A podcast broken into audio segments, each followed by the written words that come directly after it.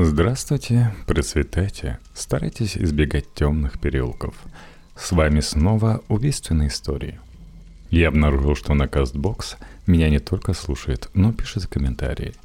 Предлагали заглянуть на труд Ракитина про убийство в Арканзасе.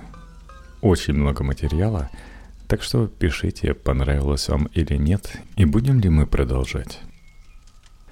Эта история произошла не так уж и давно – Наверное, это одна из самых новых историй из наших убийственных. Май 93 -го года в Арканзасе, США, начался с высоких температур и одуряющей духоты. Лето словно бы включили поворотом рубильника. Днем температура поднималась выше плюс 30 градусов, ночью не падала ниже 18-19, а ведь впереди еще было целое лето – чтобы вы знали, Арканзас никогда не был богатым по американским меркам штатом, стабильно занимая по уровню среднедушевого дохода место в последней десятке из полусотни штатов. Причина тому в отсутствии крупных промышленных объектов и специализация на сельскохозяйственном производстве – на протяжении всей второй половины 20-го столетия примерно одна пятая часть населения штата и даже чуть более стабильно жила ниже черты бедности со всеми сопутствующими этому явлению пороками – алкоголизмом, бытовым насилием, большим процентом матерей-одиночек и распавшихся семей. Звучит так, что перед нами плодородная почва для взращивания всякого рода маньяков – при этом значительная часть жителей штата демонстрировала сильное религиозное чувство, и примерно половина коренных арканзасцев заявляла о своей приверженности христианству, по преимуществу протестантским течениям, баптизму, методизму и прочим. По этой причине Арканзас традиционно причислялся к штатам так называемого библейского пояса – области на юго-востоке США, состоящей примерно из 10 штатов, в которых христианские традиции до недавних пор были чрезвычайно сильны. Все упомянутые выше обстоятельства имеют существенное значение для понимания той истории, что завязалось немысленным детективным узлом вечером 5 мая 1993 года на окраине города Вест-Мемфис в округе Криттенден на самой восточной границе штата – Вест-Мемфис – это небольшой городок с населением в то время 22 тысячи человек, который не имеет ничего общего с крупным промышленным центром Мемфис, расположенным на территории соседнего штата Теннесси. Кстати, в связи с положением города на самой границе штата следует подчеркнуть немаловажную деталь. В том районе, где вся эта история развернулась, проложены крупные автотрассы, находятся станции взвешивания большегрузных автомобилей, осуществляющих транзитные перевозки через Арканзас, а также присутствует прочая сопутствующая инфраструктура – автозаправки, мотели, разноформатный общепит для дальнобойщиков, автомойки и даже цех по нанесению логотипов на машины, контейнеры и прицепы – в общем, все виды дальнобойного удовольствия за ваши деньги. Собственно, завязка криминальной истории состоит в том, что немногим ранее 20 часов 5 мая сначала по дежурному телефону службы шерифа округа Криттентон, а затем в отдел полиции города Вест-Мемфис позвонил некий Джон Байерс, заявивший об исчезновении его пасынка, восьмилетнего Кристофера Байерса, ученика второго класса местной начальной школы – Впоследствии поступили сообщения от еще двух семей, сделавших сходные заявления и утверждавших, что исчезли сыновья 8 лет. Но Байерс оказался первым, официально обратившимся к правоохранительным органам. Основываясь на его утверждениях, можно в деталях восстановить последовательность событий того вечера, который выглядит следующим образом. Итак, восьмилетний Кристофер в среду 5 мая вернулся из школы в 15.10 на протяжении последующих трех часов находился дома, лишь пару раз выбегая во двор, но быстро возвращаясь обратно. Около 17.15 и 17.30 его отчим Джон Марк Байерс стал собираться в поездку к зданию местного окружного суда, где его старший сын Райан, 14 лет, выступал в качестве свидетеля по уголовному делу о нарушении правил вождения автомобилем. Судилась его знакомая, сам он ни в чем не обвинялся и вообще История эта не имеет ни малейшего отношения к сюжету нашего повествования. Но именно в тот день и час его показания в суде являлись самым важным событием для семьи Байерс. Сразу затронем и деликатный вопрос, дабы не возвращаться к нему в последующем, и подчеркнем, что Райан и Кристофер, хотя и не были связаны узами кровного родства, относились друг к другу тепло и по-братски, без всякой ревности и зависти – Мальчишки действительно дружили. Это немаловажная деталь, которую в контексте всего произошедшего далее не следует упускать из вида. Выйдя из дома под навес к машине, Джон Байерс обратил внимание на ворох мусора и прошлогодних листьев, нанесенных ветром к дому, и поручил Кристоферу убрать мусор. Тот обещал это сделать. Минутный разговор состоялся примерно в 17.30. Это именно тот момент времени, когда Джон Байерс видел пасынка живым в последний раз. Джон сел в автомашину и отправился к зданию суда. Там он отыскал Райана, успевшего уже выступить перед судьей и теперь дожидавшегося появления отца, который должен был приехать, чтобы отвезти его домой. После минутного разговора они вышли из здания суда, уселись в автомашину и вернулись домой – и у крыльца дома их ждала та же самая картина, которую Джон Байер составил, отправляясь в суд. Да, Кристофер не подмел территорию, хотя там была работа на три минуты. Крайне раздраженным этим обстоятельством, Джон вошел в дом и стал звать пасынка. Того и след простыл – его мать, жена Джона Мелисса, разговаривала по телефону с руководителем компании, в которой работала, но, почувствовав начало скандала, положила трубку и тоже принялась искать Кристофера. Через пару минут выяснилось, что последнего нет ни в доме, ни во дворе. В общем, малец куда-то улизнул. Райан скачал на скейт и прокатился в конец улицы – конце улицы жили две девочки-негритянки, с которыми Крис любил поиграть в какие-нибудь простецкие уличные игры. Выяснив, что подружек дома нет, Родни прикатил обратно. Вот так начиналась эта история. Как-то совсем чепухово и несерьезно. Восьмилетний мальчик вместо того, чтобы съесть омлет и подмести двор, вышел на улицу, и куда же он делся? На самом деле Джон Байерс тревожился потому, что с самого начала ситуация показалась ему очень странной. Что такого срочного могло отвлечь голодного мальчишку от кухни? Не зная, как правильно поступить, Джон предложил отправиться на поиски пасынка на автомашине. Все трое, он, жена и сын, уселись в машину и сделали большой вояж по району. Впоследствии Байерс утверждал, что они по улицам Вест-Мемфиса фактически объехали квадрат с длиной сторон 1 миля или чуть более, то есть 1,6 километра. Двигались они не быстро, заглядывая во дворы, притормаживая возле детворы на скейтах и велосипедах и расспрашивая всех встречных знакомых. В какой-то момент окончательно потерявший спокойствие Джон остановился возле патрульной полицейской машины и подошел к офицеру – Представившись, он обрисовал сложившуюся нестандартную ситуацию и спросил совета, как лучше надлежит действовать. Полицейский доброжелательно объяснил, что Байерсу следует вернуться домой и позвонить в управление городской полиции, сделав официальное заявление об исчезновении ребенка.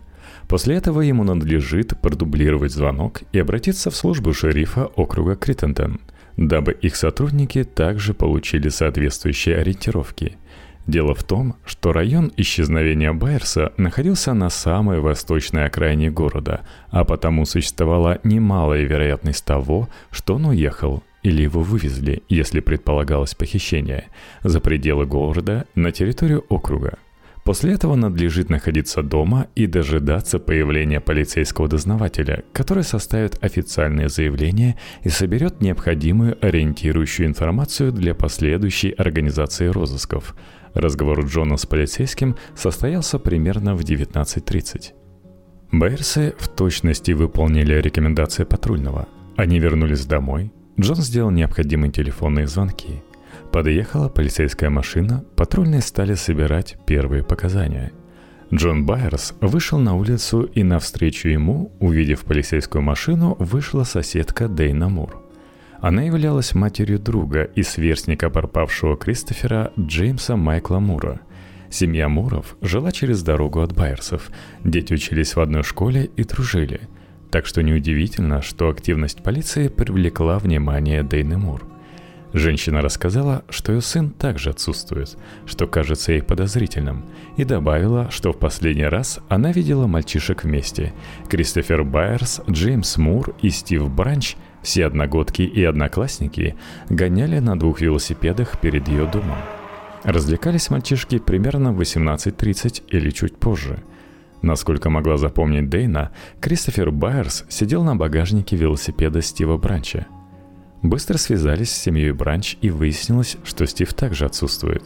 Таким образом, примерно в 20 часов 5 мая оказалось, что неизвестно местонахождение, по крайней мере, трех мальчиков на велосипедах.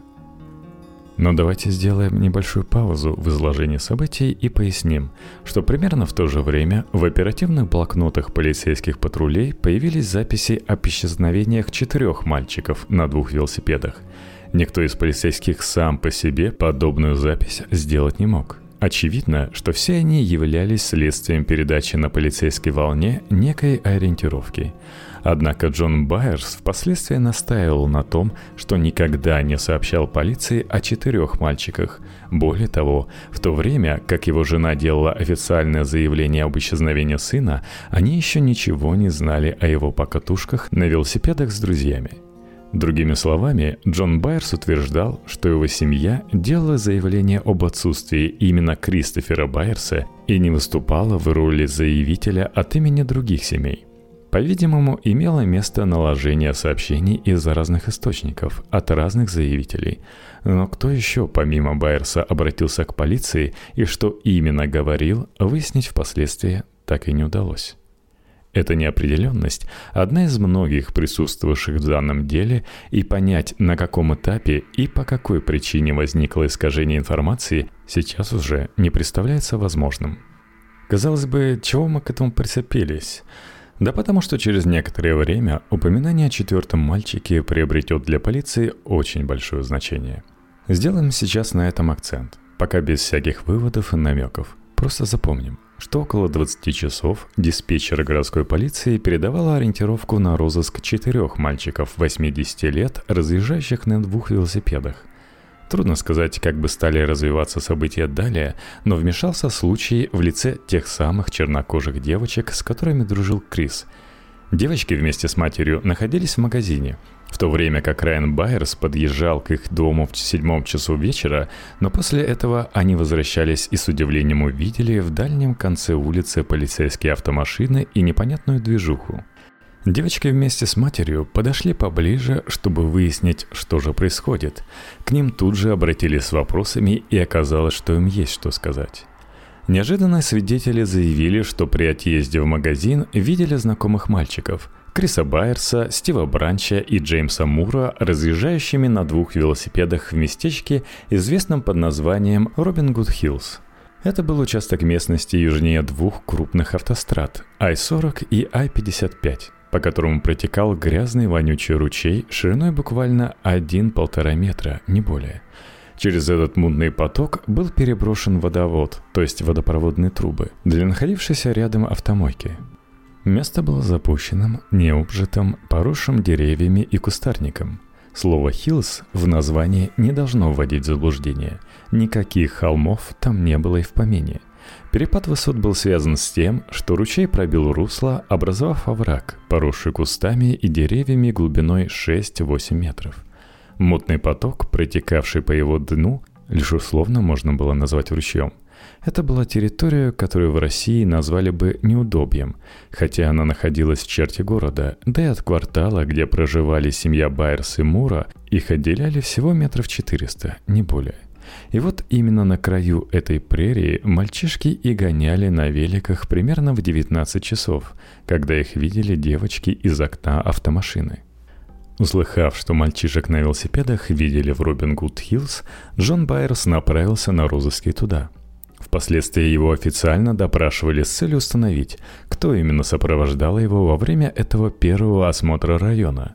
Во время допроса 19 мая 1993 года, то есть через две недели после описываемых событий, Джон Байерс попытался поименно вспомнить участников этой вылазки. Список получился примерно таким. Он сам, Джон Байерс, его сын Райан, Терри Хоббс, отчим пропавшего Стива Бранча, Брэд Смит, дедушка Стива Бранча, имя дедушки Джон Байерс не знал. Друг Терри Хоббса, проживавший на 17-й стрит, имя которого Байерс также не знал. Он допустил, что в поисках, возможно, участвовали еще один или два человека, но не более того. То есть в Робин Гуд Хиллз направилось не более 70 человек. На месте они оказались примерно в 20.20. Побегав по окрестностям и покричав, они поняли, что им никто не ответит. То ли потому, что не может, то ли потому, что никого в этом районе нет. Темнота к тому времени наступила полнейшая. Под деревьями в кустах ничего не было видно. Кто-то из поисковой группы спустился к ручью и попробовал идти по течению. Но попытка оказалась совершенно бессмысленной. В ручье по берегам не было видно низги. Поскольку поиски в такой обстановке стали невозможны, Джон Байерс вызвался принести мощную аккумуляторную лампу, применяемую для подсветки дна бассейна. Ее можно было использовать как для осмотра кустов, так и для погружения в воду. У Джона не было такой лампы, но он знал, где ее раздобыть, и помчался к соседу, который дал нужный девайс без разговоров. Дожидавшиеся Байерса участники поисковой операции стали жертвами машкары, поднявшейся из травы и жестоко покусавшей смельчаков. Присутствие в Робин Гуд Хиллз кровососущих гадов надо сейчас запомнить, поскольку в последующем данному обстоятельству будет придаваться большое значение – Несмотря на вполне понятные неудобства, никто из небольшой поисковой группы не отказался от продолжения работы и стоически дождался возвращения Джона Байерса. Затея с лампой оказалась очень удачной. Изучая землю в районе водовода, переброшенного через пруд, в который впадал ручей, участники поисковой операции увидели свежие пересекающиеся следы двух велосипедов. Это означало, что два велосипедиста одновременно катались здесь несколько часов назад – Открытие вдохновило небольшую поисковую группу, но ее планы нарушило появление патрульной машины полиции Вест-Мемфиса. Находившийся за рулем патрульный объявил участникам поисковой операции, что в городе введен комендантский час. Собираться группами нельзя, а потому всем надлежит разойтись по домам. Поисковики попытались с полицейскими спорить. Но тот для пущей убедительности пригрозил наказанием за возможное уничтожение улик в ходе ночных топтаний на предполагаемом месте преступления. Аргумент подействовал, и мужчины стали расходиться по домам. Кстати, никакого комендантского часа в Эс-Мемфисе никто не вводил. Это была импровизация патрульного. Упомянутое общение с полицейскими имело место примерно в 22.30. Джон Байерс отправил сына домой, а сам прошел к автомойке, где поговорил с работавшим там персоналом. Объяснил ситуацию и попросил разрешить для поиска следов пропавших велосипедистов побродить с фонарем вокруг. Ему разрешили, и Байерс примерно до 23 часов нарезал круги по окрестным кустам и канавам в поисках тех самых мальчишек, так и велосипедов. Так ничего не найдя, он уже в 12 часу ночи явился домой и лег спать. На самом деле, вряд ли кто из родных и близких пропавших мальчиков в эту ночь спал. Сложившаяся ситуация пугала своей абсурдностью и бессмысленностью. Пропал не один мальчик, а три. Что с ними могло случиться? Насильственное похищение? Они были на велосипедах, одного схватишь, другой убежит. Заманили хитростью в какую-то ловушку? Что это за ловушка? Тюрьма какая-то? Или их увезли на автомашине – Места родные, хорошо известные и местным жителям, и самим мальчишкам, буквально в пешеходной доступности от дома. Может, их где-то засыпало землей, но в окрестностях нет пещер. Продавило поваленное дерево, но нет таких лесов. На утро 6 мая продуктивных идей имелось две.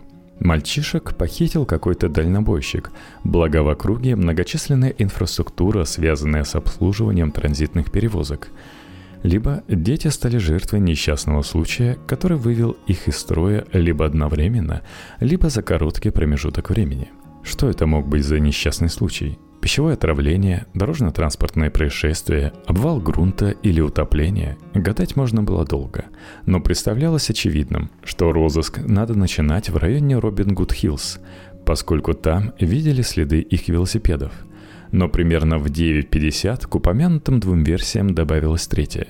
В полицию Вест-Мемфиса позвонил местный житель, заявивший, что он накануне вечером видел трех подростков, влезавших в нежилое здание. Звонок этот натолкнул полицейское руководство на мысль проверить пустующий дом. уже через час в городском муниципалитете был получен список пустующих адресов, и два детектива, лейтенант Дэн Хестер и сержант Майк Аллен, приступили к их осмотру.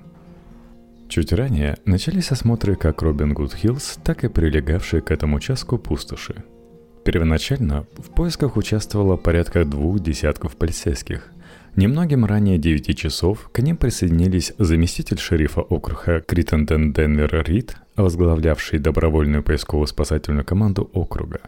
Рид привел с собой 9 человек. Все они не являлись жителями Вест-Мемфиса, а проживали в разных местах округа, но добровольно решили потратить свободное время на поиск потерявшихся мальчиков – После осмотра при солнечном свете берегов пруда стало ясно, что следы велосипедных шин не удалялись далеко от воды. Поэтому возникло предположение, что следует осмотреть дно водоема.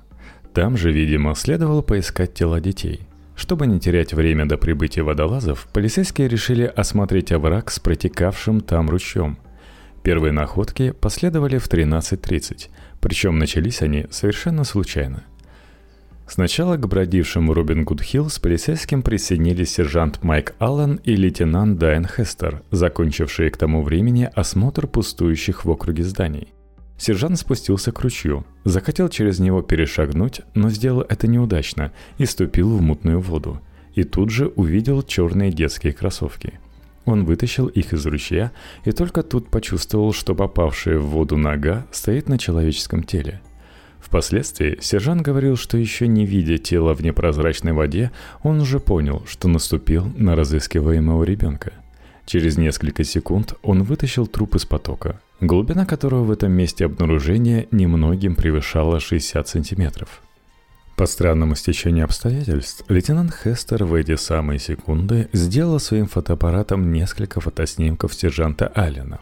Фактически, Дэн запечатлела момент обнаружения первого трупа – Этому обстоятельству впоследствии сторонники конспирологических версий придавали очень большое значение, не веря в случайность произошедшего и всерьез считая, будто Хестер и Аллан знали место сокрытия трупа и подстроили ситуацию таким образом, чтобы самим его обнаружить.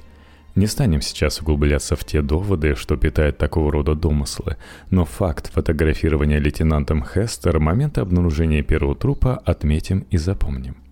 Обнаруженный сержантом труп ребенка принадлежал Джеймсу Муру и оказался связан шнурками по схеме левое запястье, лодыжка левой ноги, правое запястье, лодыжка правой ноги. Одежды на берегу не оказалось, а это означало, что она либо находилась в ручье, либо ее здесь нет вообще. После обнаружения тела в район поиска немедленно были направлены все свободные силы полиции – которые использовались для оцепления большой территории, прилегающей к Робин Худс Хиллз. Перед коммунальными службами была поставлена задача в кратчайшие сроки организовать осушение ручья для изучения его дна при отсутствии воды. Но еще до того, как водный поток удалось перекрыть, в ручье удалось найти тело Стива Бранча и Криса Байерса. Первый находился в 8 метрах к югу того места, где был найден Мур – а второй еще на полтора метра южнее. Эти дети также были полностью раздеты и связаны аналогично тому, как был связан Мур. Таким образом, история таинственного исчезновения превратилась в историю группового убийства – уже при первичном осмотре тел на месте их обнаружения окружной судмедэксперт Фрэнк Перетти снял с трупов, каких именно не сообщалось, два волоса, которые, как выяснилось впоследствии, происходили из головы одного и того же человека белой расы и были крашены в насыщенный черный цвет. Обнаруженные волосы не принадлежали жертвам. Один волос был обнаружен на шее жертвы, Хотя само по себе их расположение на теле не могло иметь серьезного значения, так как при пребывании тела в воде волос мог произвольно перемещаться. Также при осмотре тела Кристофера Байерса на внутренней стороне локтевого сгиба был обнаружен след инъекции.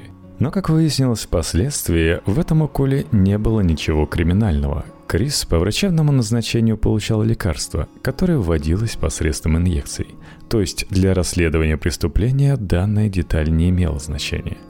В канале под названием Bayou Diversion, в который впадал ручей, были найдены велосипеды с красной и зеленой окраской рам. Они принадлежали Муру и Бранчу. Именно на них мальчики катались около 18 часов 5 мая. 16.30 все три трупа были удалены из района Робин Гуд Хиллз и направлены в морг службы коронера округа Криттендон. Буквально через час водный поток был перекрыт и отведен в сторону, благодаря чему полицейские и криминалисты получили возможность приступить к тщательному осмотру обнажившегося дна ручья. В результате удалось сделать важное открытие. Была найдена вся одежда убитых мальчиков – то есть стало ясно, что преступник или преступники ничего из одежды и обуви жертв с собой не прихватил. В зарослях примерно в 50 метрах от ручья была обнаружена спортивная сумка, в которой находились синие джинсы Джорда размера 33-34, две одноразовые бритвы Биг Рейза, один разорванный полиэтиленовый пакет, пара белых носков, одна черная рубашка, застегивающаяся на мужскую сторону, Точный размер не сообщался. Одна рубашка цвета хаки с коротким рукавом большого размера. Точный размер также не сообщался. И одна дорожная пластиковая бутылка. По умолчанию полиция сочла, что найденная сумка с вещами каким-то образом связана с тройным убийством, хотя явных тому доказательств не существовало. Наконец, еще одним любопытным открытием оказались подозрительные следы на коре деревьев, оставленные пламенем – один такой след представлял собой круг размером с футбольный мяч, а другой — крест. Следы появились совсем недавно, на что указывала опаленная листва, которая в том году появилась примерно за две недели до описываемых событий. Трудно было решить, связано ли появление этих знаков с убийством детей, но их недавнее появление казалось подозрительным – Присутствие на месте обнаружения тел этих знаков заставило правоохранителей предположить, что Робин Гуд Хиллз использовался для встреч каких-то неформалов, возможно, сатанистов. Строго говоря, это была первая версия случившегося. Дети стали свидетелем сатанинского сборища или даже жертвоприношения и с ними разделались, дабы они не рассказали об увиденном. Через неделю, вечером 12 мая, было проведено исследование района ручья с использованием люминола, специального вещества, содержащего реагент, вступающий в контакт с железом, переносимым гемоглобином крови. Люминол позволяет обнаружить незначительные следы крови, совершенно незаметные визуально и благодаря своей чувствительности находят применение в криминалистике. Будучи разгрызанным в Будучи разбрызганным в месте пролития крови и освещен синим светом, прореагивер... прореагировавший железом люминол ярко светится, позволяя увидеть скрытый свет крови. Чем больше сохраняется на месте гемоглобина, тем ярче свечение – Поэтому использование люминола позволяет составить представление не только о распределении крови в пространстве, но и о ее количестве.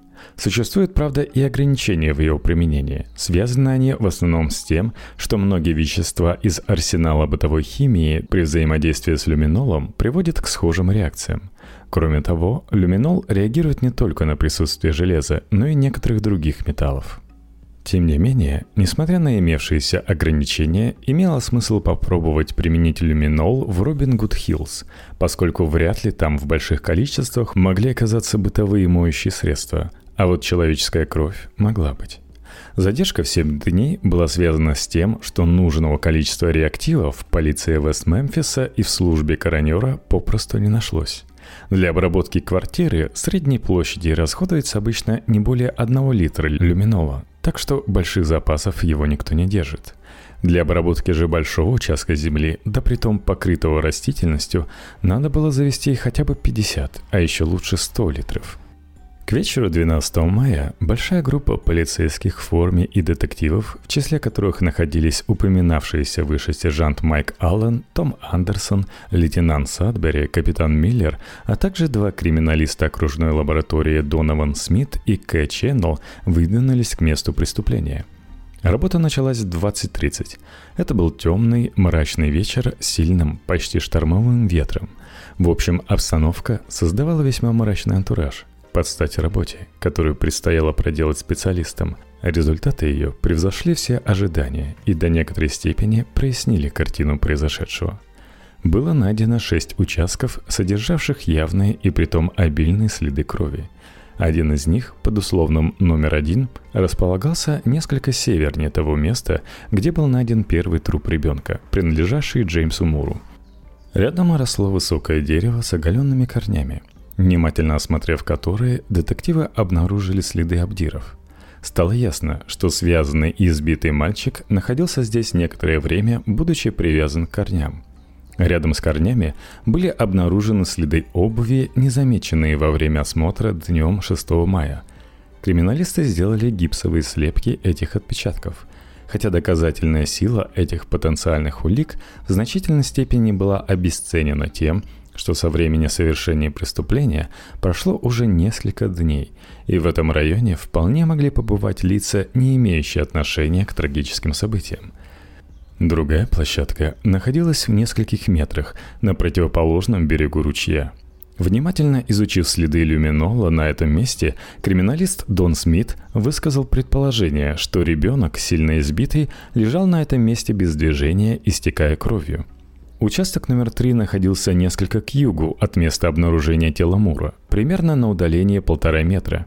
Все три участка располагались компактно на высоте около 0,7 метра – над уровнем ручья в этом месте. На момент проведения осмотра ручей был отведен, а дно обнажено.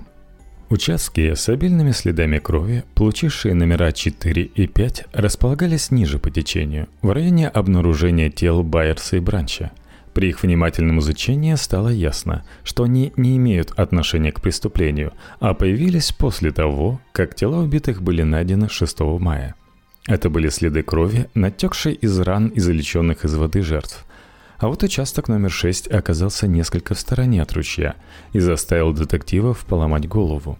Он находился на удалении около 8 метров от места обнаружения тела Джеймса Майкла Мура. Причем вверх по довольно крутому склону.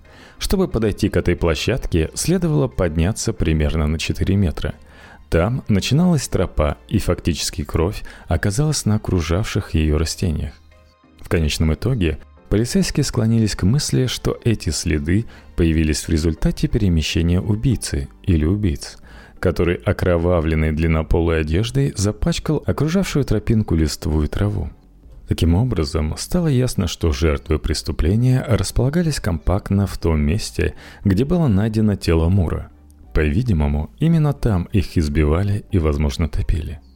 Позднее поток воды мог переместить тела Бранча и Байерса вниз по течению.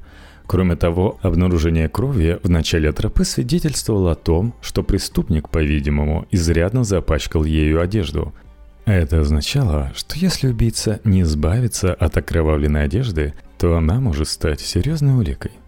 Надо сказать, что факт обнаружения следов крови в Робин Гуд тщательно скрывался правоохранительными органами, так что даже спустя многие годы со времени описываемых событий среди журналистов и местных жителей бытовало мнение, будто крови у ручья не существовало вообще – эта убежденность питала популярную версию, согласно которой мальчиков убивали в другом месте, а к ручью принесли уже мертвыми, причем тщательно упаковав тела, что исключало попадание крови жертв на предметы окружающей обстановки.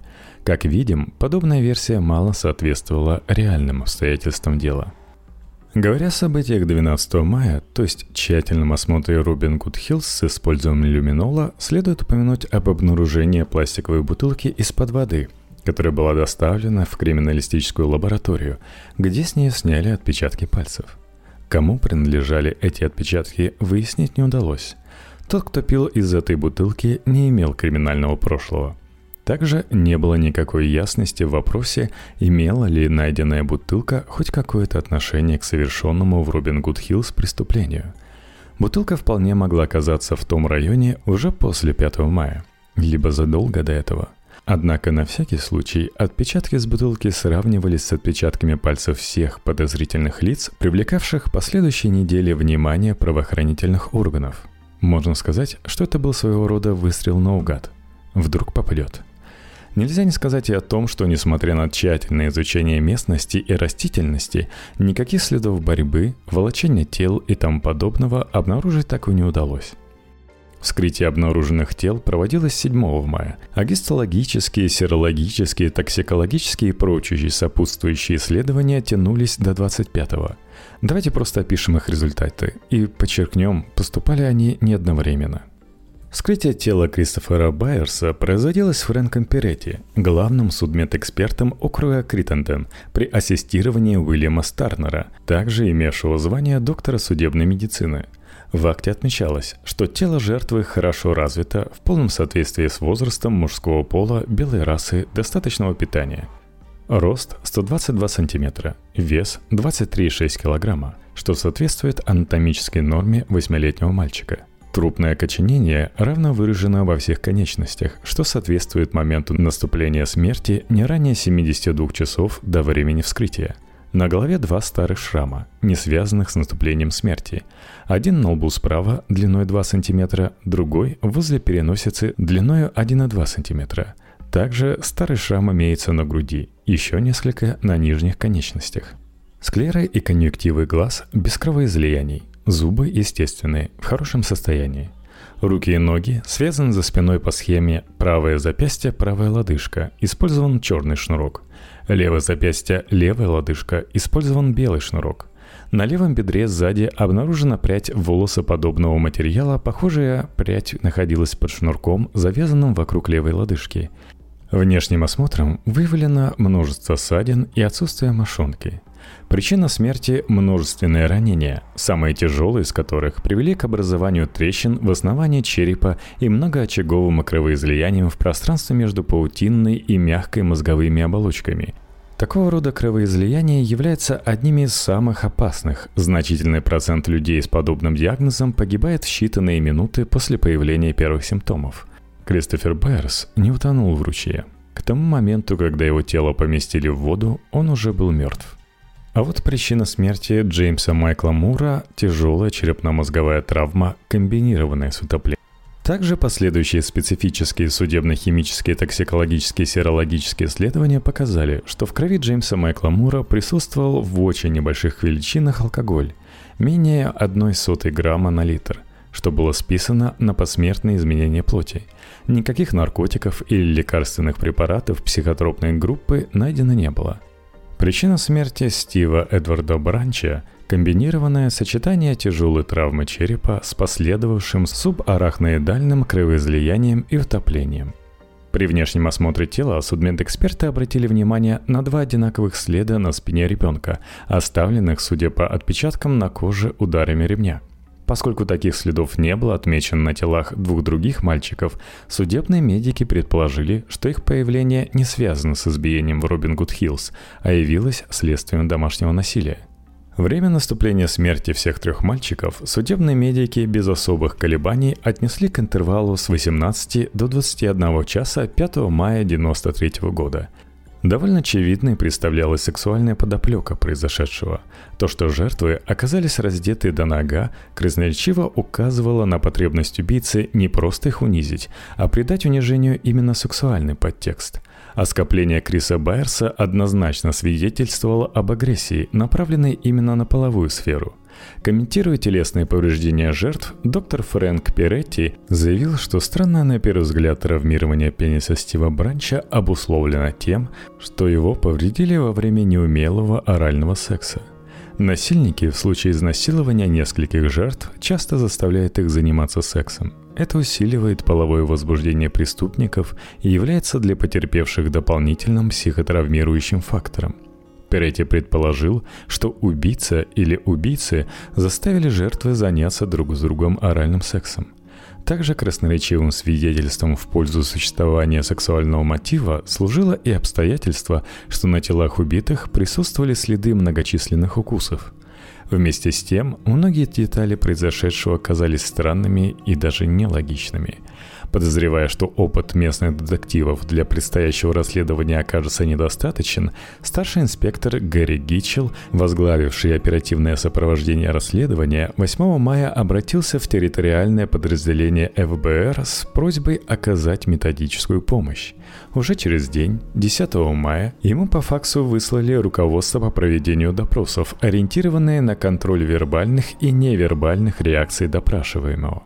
Подобной технике ведения допросов обучаются сотрудники ФБР, и она могла оказаться полезной для детективов полиции Вест-Мемфиса. В дальнейшем сотрудники бюро продолжали оказывать консультационную и справочную помощь расследованию. Например, через два месяца помогли с оценкой температуры воды в открытых водоемах. Но это была именно помощь, а не прямое участие в розыске преступников. 7 мая инспектор Гитчелл в телевизионном обращении к жителям Вест-Мемфиса попросил сообщать правоохранительным органам информацию, способную помочь расследованию – по его словам, полиция считала, что убийство трех мальчиков в Робин Гуд совершено сравнительно молодым преступником в возрасте около 20 лет. Этот человек является местным жителем, он знаком с местностью, бывал прежде на месте преступления, возможно, он демонстрировал прежде деструктивное поведение, и после 5 мая его состояние изменилось. Инспектор призвал горожан внимательнее приглядываться к родным, соседям и знакомым и сообщать правоохранительным органам, если кого-то из них они узнают в этом описании. В те же майские дни в Вест-Мемфисе развернулась кампания по сбору средств для оказания материальной помощи семьям, потерявшим детей считанные дни было собрано более 25 тысяч долларов пожертвований. Это была очень значительная сумма для весьма небогатого по американским меркам штата. Если пересчитать курс доллара в мае 93 по отношению к курсу в октябре 2016 через цену золота, то кажется, что тогдашний доллар был выше современного почти в 3,4 раза. Спустя годы сотрудников полиции Вест-Мемфиса и лично старшего инспектора Гэри Гитчелла неоднократно упрекали в предвзятости и неспособности с должным вниманием отработать все возможные версии случившегося. Дескать, полиция сосредоточилась на одном единственном предположении и не уделила должного внимания тщательному изучению широкого круга подозреваемых. На самом деле, такого рода упреки совершенно неверны и в сущности клевещут на полицейских – которые внимательно и даже придирчиво проверили большое число, более сотни, подозрительных лиц и сообщений о подозрительной деятельности. Уже 7 мая, то есть буквально на следующий день после обнаружения трупов, следствие наткнулось на первого в длинной череде подозреваемых.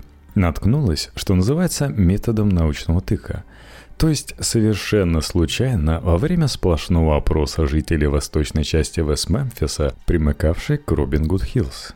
Лейтенант Дайан Хестер, уже упоминавшийся ранее, постучала в дом номер 1401 по Гудвин-авеню и столкнулась нос к носу с жильцом дома, который оказался ей очень необычным – Ей открыл невысокий, тщедушный человек с голым торсом, которого лейтенант первоначально приняла за подростка. Лишь после проверки документов стало ясно, что ему уже исполнилось 20 лет. На голой впалой груди олела царапина длиной 10 сантиметров. Правую руку, открывший дверь, держал за спиной, и вплоть до окончания разговора с полицейским так ее и не показал.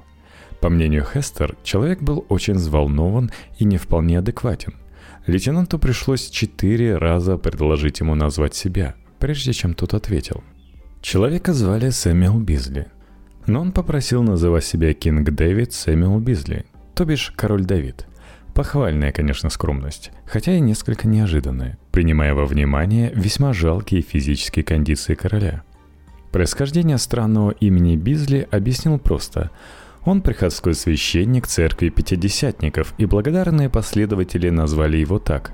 Из дальнейшего разговора лейтенант Хестер выяснила, что Кинг Дэвид приехал в Вест-Мемфис из Лос-Анджелеса 2 мая 93-го, то есть буквально за трое суток до убийства мальчиков. Что и говорить, совпадение настораживало. Имелась и другая интересная деталь.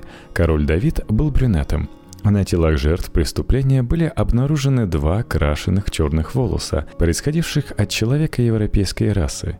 Указанная деталь 7 мая уже фигурировала в ориентировках детективов. Лейтенант Хестер не поверила рассказу короля Давида о том, что тот является священником.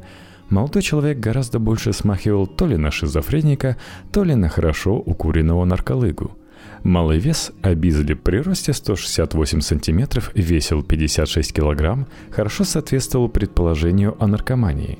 Обратившись к соседям Бизли, лейтенант услышала схожие оценки. Сэмюэла Бизли видели входящим и выходящим из дома в странном одеянии, черной мантии с большим белым крестом на груди. В общем, довольно явный неадекват, смахивающий на сектанта – Окружная прокуратура санкционировала обыск дома и автомашины Сэмюэла Бизли.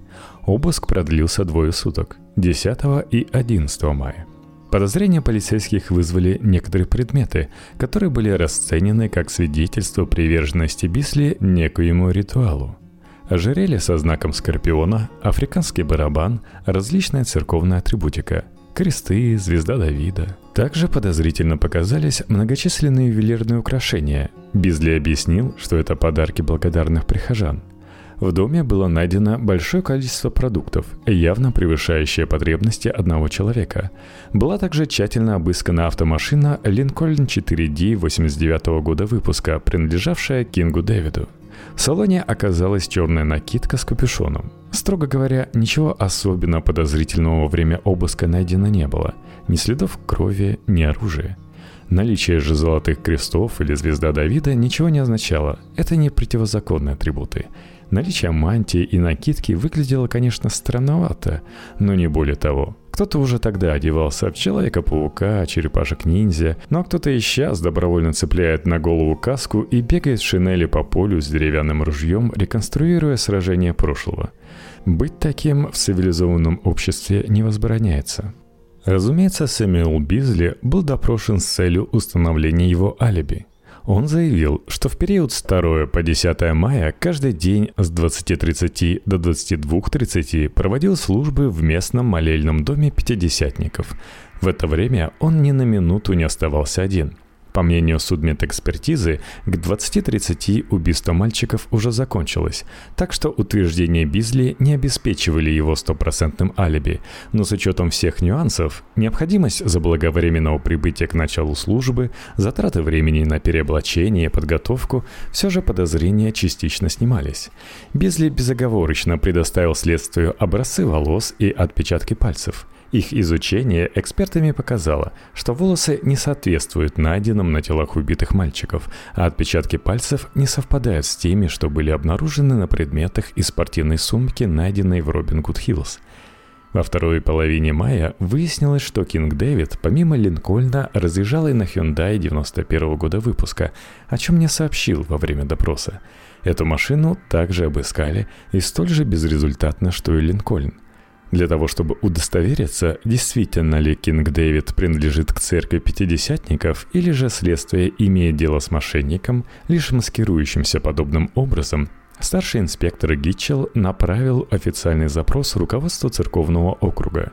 Епископ Пятидесятников Энн Майя Сейзвер, женщина на секундочку, более продвинутая по сравнению с католической церковью, подтвердила, что Сэмюэль Бизли действительно переведен из Калифорнии в Арканзас для пасторской работы в Вест-Мемфисе. С учетом всех собранных данных, правоохранительные органы 23 июня 1993 года исключили Сэмюэля Бизли из числа подозреваемых. Наряду с Кинг Дэвидом в число первых подозреваемых попал и незнакомый местным жителям мотоциклист, замеченный некоторыми свидетелями в районе Робин Гуд Хиллз 5 мая в интервале 17.30 до 18.30 Строго говоря, мужчину этого видели в закусочной у дороги, на некотором удалении от места преступления, но поскольку человек был не местным и исчез в неизвестном направлении, его следовало проверить. Согласно описанию полиции, это был рыжеволосый полноватый мужчина белой расы в возрасте около 35 лет. Он управлял мотоциклом с номером штата Вашингтон. Детективы Рич и Аллен отыскали неизвестного байкера уже к вечеру 6 мая. Им оказался 39-летний Гэри Рэй Чедвик, житель штата Вашингтон, разведенный отец двух детей. Чедвик подтвердил свое присутствие в непосредственной близости от Робин Гуд Хиллз и рассказал о дальнейших перемещениях. Согласно его утверждению, он переночевал в местечке Лихай в 11 километрах западнее места преступления, а утром 6 мая с 10 часов утра до 10.30 позавтракал там же в придорожном ресторане – если этот человек был причастен к расправе над мальчиками, то странной казалась его медлительность. Почему он не поспешил покинуть район Вест-Мемфиса сразу после совершения убийства? С одной стороны, его неторопливость могла свидетельствовать о невиновности, а с другой – о хладнокровии или беспечности. Вот такая вот история. Напишите в комментариях, зашла ли она вам и стоит ли продолжать. Комментарии можно оставлять везде, Постер FM, CastBox, во ВКонтакте, конечно же. Всем привет со ВКонтакта. Есть iTunes для этого, там можно указать нужное количество звездочек и написать что-нибудь хорошее. Я обязательно прочитаю. Это поможет моему подкасту быть выше в рейтингах и быть услышанным большим количеством людей. Ну и у вас есть, конечно же, Patreon. patreon.com slash Ну или просто в поиске введите Cool Stories. Подписавшись, вы получите RSS-ссылку на все мои активности, на все мои подкасты в одном фиде –